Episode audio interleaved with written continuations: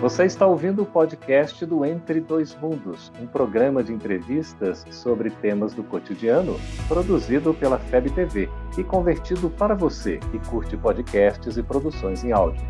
Essa é a nossa forma de transmitir esperança, conhecimento e alegria. Olá! Como o Espiritismo nos ajuda a entender o mundo de hoje? É isso que o nosso programa se propõe mostrar em conversa com estudiosos do Espiritismo. E o tema do nosso programa de hoje é intuição. Prepare-se, Entre Dois Mundos está começando agora.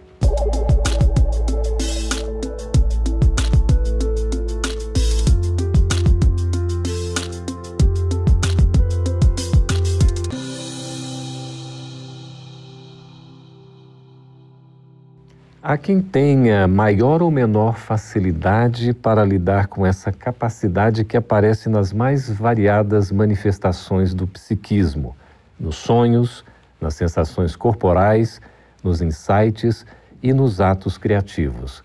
Mas afinal, o que é a intuição?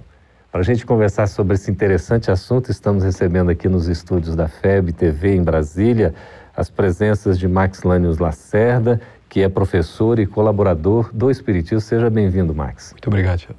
Também a presença de Daniel Campos, que é psicólogo, divulgador do Espiritismo. Seja bem-vindo, Daniel. Seja muito obrigado, já. Olha, para a gente começar a conversar a respeito desse tema, que às vezes as pessoas, né, Max e Daniel, não entendem bem e a gente mesmo não consegue entender direito o que é propriamente a intuição. Daniel, você poderia nos dizer o que é intuição? A gente pode dizer que é uma capacidade sobrenatural? A intuição, baseada na, no pensamento kardeciano, é, ela não é um fenômeno sobrenatural, porque Allan Kardec define a intuição e coloca no campo da mediunidade. Allan Kardec, no capítulo 15 de O Livro dos Médiuns, assevera que a mediunidade encontra um aspecto de muito, muitos espectros, abrangendo vários fatores do psiquismo humano, e dentre eles a intuição. Uhum. E como a mediunidade está no campo dos fenômenos das leis da natureza, como uma expressão da lei da natureza, a intuição também aí se enquadra como um fenômeno na natural, das leis da natureza, obviamente se afastando dos fenômenos sobrenaturais, uhum. que são caracterizados como fenômenos que não se enquadram nas leis da natureza. Uhum. Então a intuição nada mais é, na concepção de Allan Kardec, a informação que um indivíduo recebe através da sua mediunidade e ela decorre de uma inteligência externa, de um espírito. Ele recebendo aquela informação, ela lhe cai na consciência, no campo da mediunidade, e ele dá expressão àquela informação recebida, às vezes uma vontade ou um pensamento. Mas ele é muito consciente essa expressão. Ele recebe isso da ideia do espírito no campo da mediunidade e pode muitas vezes produzir um texto, uma informação falada. Perfeito. Ô Max, a gente poderia dizer que a intuição é uma espécie de é, pressentimento no inconsciente nosso? Pois, Geraldo, aí nós podemos lembrar que tem intuição e inspiração, né? Os dois, os dois às vezes se confundem, né? Uhum. A inspiração pura seria aquela influência do espírito sem a participação direta do espírito que está sendo influenciado. Enquanto que a intuição, o, o aspecto anímico entra em, em cena, né? Os, os seus conhecimentos anteriores, a sua bagagem, quando suscitados, quando trazidos à tona, uhum. eles obviamente servem para nos orientar nos passos da vida, né? Então ela pode ser sim de caráter muito mais abrangente, inclusive a intuição da sua, da sua, do seu planejamento reencarnatório, por exemplo. Você uhum. fez um planejamento reencarnatório e tem certas coisas que você irá passar. Uhum. No momento certo, é comum a gente se lembrar dessas coisas de maneira mais sutil, de maneira menos, menos clara, mas de maneira perceptível, Sim. que faz com que você se prepare. Então, sim, a intuição tem um caráter bastante largo, bastante abrangente, né? Pode ser lembranças, pode ser lembranças misturado com influências, pode ter a várias participação de várias, vários movimentos aí, né? É, é muito interessante isso que o Max fala, porque ele traz um espectro até maior sobre a intuição, e no caso, é, nessa expressão da intuição, no caso do pressentimento, e que Allan Kardec coloca no Livro dos Espíritos. Uhum. E ele coloca justamente é, essa questão como uma expressão anímica, ou seja, algo que sai da alma, Sim. Né, algo é que vem da própria alma do indivíduo, como também algo mediúnico no qual ele se conecta com o espírito e produz aquela informação. Perfeito. Então nós temos essas duas expressões, mediúnica e anímica, que sai da alma do indivíduo. Então, quando se fala que a, a pessoa, né, ela está bem ou mal intuída, às vezes a gente mesmo diz, olha, eu não estou bem certo se estou bem intuído ou não, será que eu devo seguir minha intuição? Como é que fica nesse contexto, Max? A intuição, geralmente, geralmente, é boa. É, o problema é saber ler, o problema é saber interpretar. Geralmente a intuição, quando vem, ela é bem característica. E aí é que entra o ponto de como se preparar para perceber essa intuição. Uhum. Se você está se espiritualizando, essa intuição começa a ser mais nítida, você começa a delinear menor, melhor, e você não, não vai confundir ela com eventos do nosso cotidiano Sim. da vida. É um, alguma coisa que vem intimamente, você não consegue misturar com o de fora. Mas, Daniel, a gente consegue desenvolver a nossa intuição? Sim, é possível sim desenvolver a intuição à medida que o indivíduo se conecta com a sua espiritualidade uhum. e principalmente educando o campo das sensações, dos estímulos, uhum. da sendo um, um, pouco mais específico na questão das experiências de prazer proporcionada pelo corpo, uhum. o materialismo vivido através de um desregramento ou de um, de um desequilíbrio, sufoca a intuição. Porque é, um é uma função que está oposta à, in, à intuição, que é a sensação. E à medida que o indivíduo se vincula muito às sensações, a sua intuição fica apagada. E à medida que ele se espiritualiza mais, a sua intuição ganha campo, ele se conecta mais com o seu mundo superior, o seu mundo íntimo e a espiritualidade. A gente às vezes, pois não, mas... Eu, inclusive, Emmanuel, no livro Consolador, a gente estava estudando esse tema, uhum. e ele na questão 122 diz assim, foi perguntado a ele o que se deve fazer para o desenvolvimento da intuição. Ele deu uma resposta que eu achei interessante. Uhum. Ele começa dizendo que o campo do estudo perseverante Portanto, você precisa tá, estudar esse campo com esforço sincero da meditação. Então, quer dizer, você precisa também parar e introjetar-se, uhum. mas uma meditação sadia, não com propósitos, vamos dizer, inferiores. É o grande vínculo de amplitude da intuição em todos os seus aspectos. Uhum. Então, como o Daniel bem frisou, o ato de se espiritualizar é abandonar a vida material e se ligar à vida espiritual. Espiritual. Ou seja, é viver no mundo sem ser mundano. É você usar os, os benefícios das sensações como meio e não como fim. Uhum. Nós necessitamos deles, mas eles não são o fim. O fim é muito mais elevado. O fim é o espírito que é eterno, que é imortal e que prossegue, né? Às vezes a gente diz assim, né? Eu, eu preciso seguir minha intuição. Olha, eu não segui minha intuição e, e não me dei bem em alguma coisa. E vocês já estão falando aí, citando inclusive Emmanuel, como é que a gente faz para desenvolver o nosso a nossa intuição? À medida que o indivíduo se conecta com a sua essência divina através do conhecimento espiritual, como assevera Emmanuel, e à medida que ele vai entrando em contato com as suas potências espirituais através da sua moralização, do desenvolvimento da consciência ética, essa intuição ela vai se aflorando, ficando cada vez mais sutil. À medida que isso é desenvolvido, o indivíduo vai direcionando as intuições que recebe para dar boas resoluções para a própria vida e para outros indivíduos, ampliando o seu potencial evolutivo. Mas é necessário utilizar, como disse o nosso amigo Max, o campo das sensações de maneira educada, direcionada para o desenvolvimento do corpo e para a doação social. À medida que o indivíduo começa a canalizar as sensações para o lado é, ético da vida, a intuição se aflora com maior potencial à medida bem. que isso se desenvolve. Olha só, Daniel e Max, nós já vamos chamar um breve intervalo, porque o assunto é tão interessante e o tempo vai voando. Vai pensando aí sobre intuição, se você é intuitivo, o que você quer saber a respeito do assunto. Nós vamos conversar mais depois do nosso intervalo, e a gente volta daqui a pouquinho.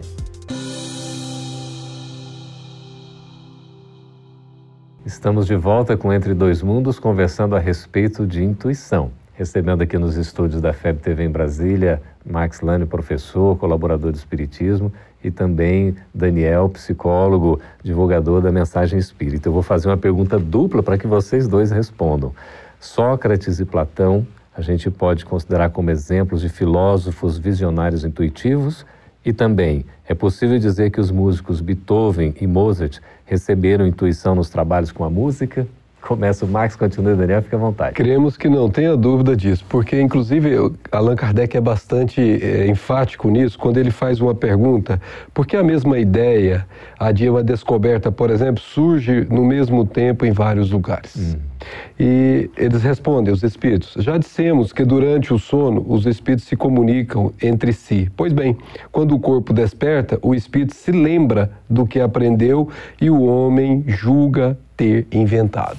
Então nós percebemos que esse espírito que está destinado na sua programação espiritual para fazer descobertas, ele já traz esse conhecimento de lá, mas ele precisa ser lembrado. E nesses movimentos que nós temos de sono, nós nos reencontramos com aqueles nossos mentores que estão no plano espiritual.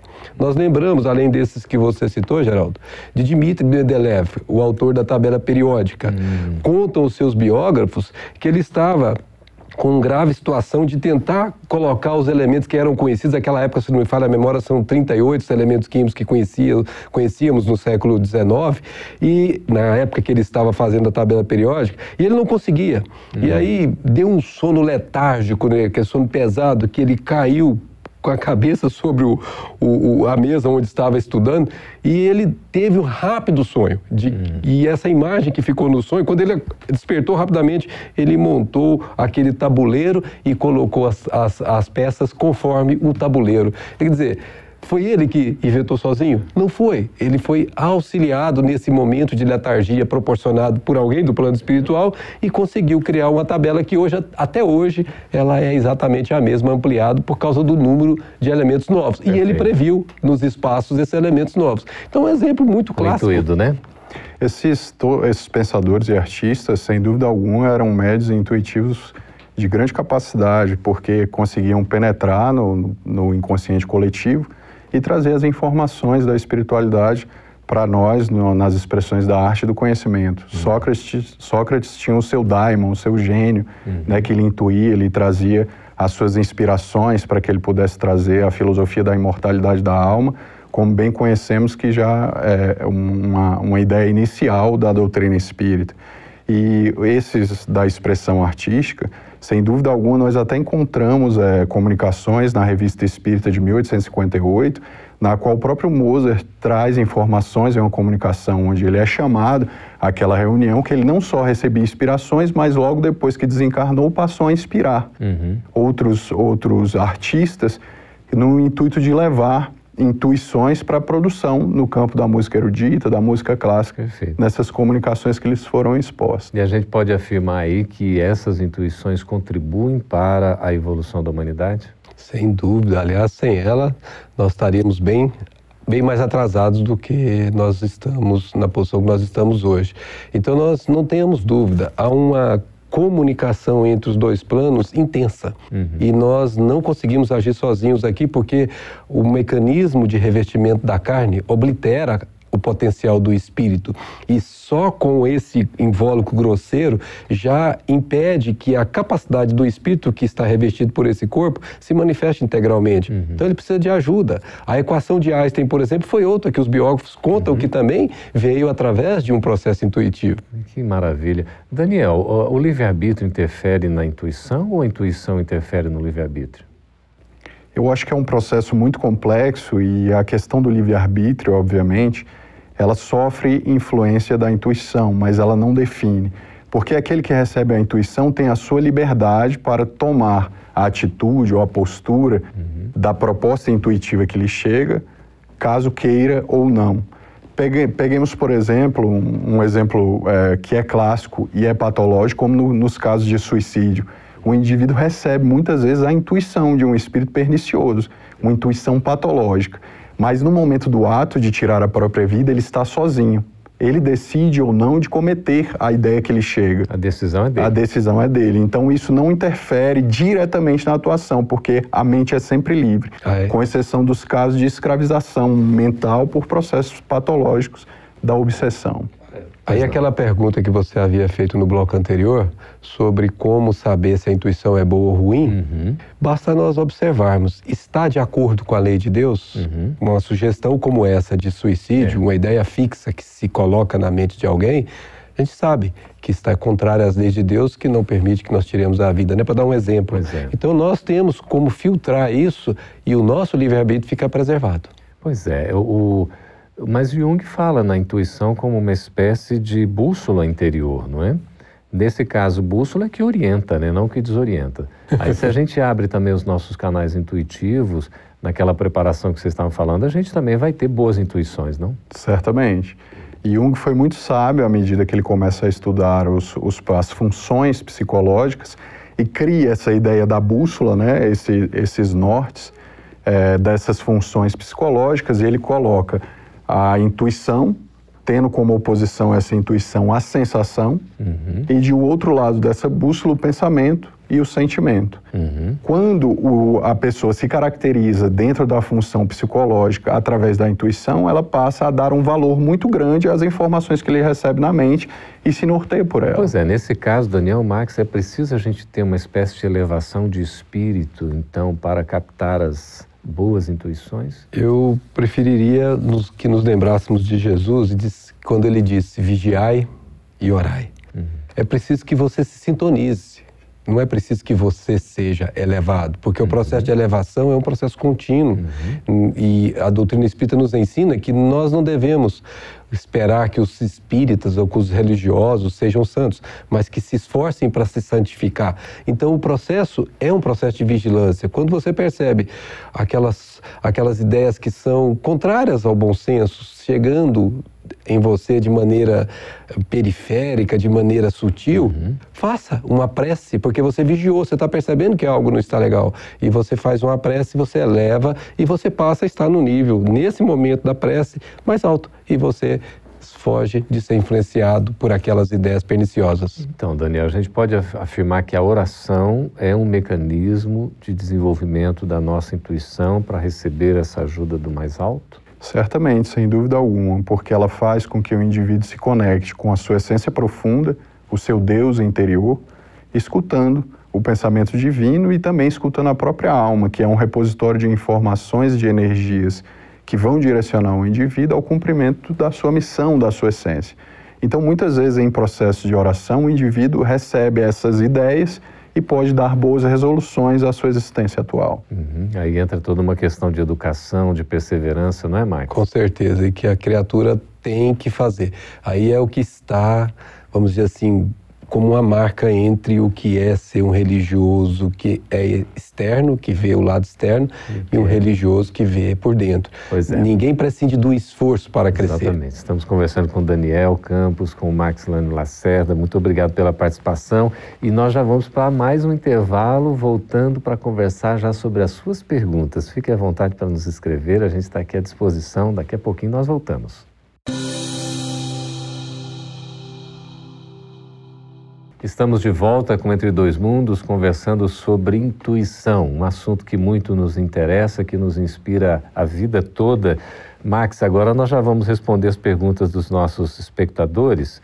E é Guilherme Souza, de Dourados, no Mato Grosso do Sul. Ele pergunta assim: intuição é a mesma coisa que premonição? Então, intuição é o geral, a premonição é uma faceta da, da nossa intuição. Hum. E a premonição é verdadeiramente uma lembrança de alguma coisa que nós planejamos.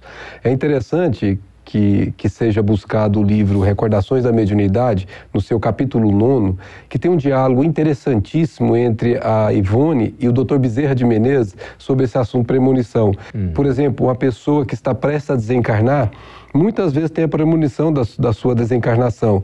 E ela é levada ao plano espiritual e o seu benfeitor, espíritos familiares, aqueles que estão acompanhando o desenvolvimento dela aqui na Terra, alertam-na e reforçam os conteúdos que ela tinha como espírito. Uhum para que o enfrentamento da, do processo seja com muito mais força, com muito mais segurança e com muito mais paciência e paz. Seja o próprio óbito seja o óbito de um familiar querido, que é muito dolorido para a maior uhum. parte de nós. Então, isso é uma benção. A premonição é um tipo de intuição que prepara você para o enfrentamento do testemunho difícil. Uhum. E quando se trata assim de coisas alarmantes, às vezes aquela preocupação apocalíptica, eu estou com mal, uma má premonição, uma coisa que não, não me deixa em paz. Como é que fica isso? Aí nos parece mais, né, Daniel, aquilo que o Daniel falou, parece mais um processo de é, pensamento de alguém querendo invadir. Então parece uhum. alguma coisa perniciosa e, de novo, vigiar e orar e deve ser buscado por essas pessoas. Muito interessante que o Max fala, porque à medida que recebemos a intuição, é, é seria interessante fazermos duas perguntas a nós. O para quê e o porquê estou recebendo essa informação para que possamos passar um filtro nesse sentido e dar uma boa orientação à informação que você recebe. Perfeito. Nessa linha, o Ricardo Santos de Brasília, Daniel, está perguntando o seguinte: é, pode-se ter intuição é, através de um sonho, por exemplo? Perfeitamente. Pode-se ter a intuição no sonho, nos casos de desdobramento, em que o indivíduo tem uma capacidade de, quando o corpo entra na letargia do sono, o espírito se desprende e transita no mundo espiritual com muita habilidade, e nesse momento ele pode receber intuições durante esse desdobramento. E o próprio sonho, os sonhos ditos psicanalíticos, os sonhos que são elaborações do inconsciente, eles trazem uma mensagem da própria alma do indivíduo e que posteriormente quando o indivíduo está em estado de vigília, aquele sonho produz uma intuição sobre aquelas informações que foram traçadas no sonho que aparentemente não, não pareciam não, não fazer nenhum sentido. Uhum, que podem lhe ser úteis. E que né? podem lhe ser Inclusive, úteis. Geraldo, complementando um pouco o Daniel, na questão 415 do Livro dos Espíritos, Kardec faz uma pergunta interessante. Eles haviam dito para Kardec na questão anterior que sim, nos encontramos com pessoas no plano espiritual. Uhum. Ele falou, para quê? Se nós esquecemos. Sim. E aí a resposta deles é exatamente na linha do que o Daniel falou.